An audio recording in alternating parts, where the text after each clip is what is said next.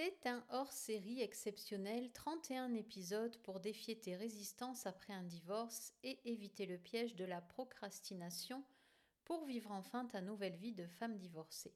Sans jingle, sans chichi, c'est parti pour l'épisode numéro 16. Hmm.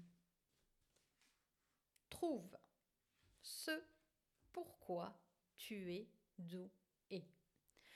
Je gage tout de suite que tu es comme moi ou pas, parce que tu es déjà en train de te dire que tu n'es doué pour rien. Si, si, je te vois, je t'entends, parce que j'ai été comme ça. Je suis nulle en dessin, en peinture et je ne sais quoi d'autre. Ben forcément, on ne peut pas tout connaître, tout savoir. C'est pour ça que il y a des personnes qui sont douées en dessin, en peinture, en travaux manuels, et je suis admirative de ces personnes qui font différemment de moi et qui ont des talents cachés. Par contre, j'ai toujours aimé lire, j'ai un certain don pour l'écriture, j'adore observer, trouver seul des réponses à mes questions, et j'ai toujours aimé chanter avec un micro. Enfin, tu vois une brosse à cheveux devant la glace quand j'étais ado. J'ai relié tout ça dans le format du podcast en y mettant bien sûr de la joie. Parfois on cherche ailleurs ce qui se trouve juste sous notre nez.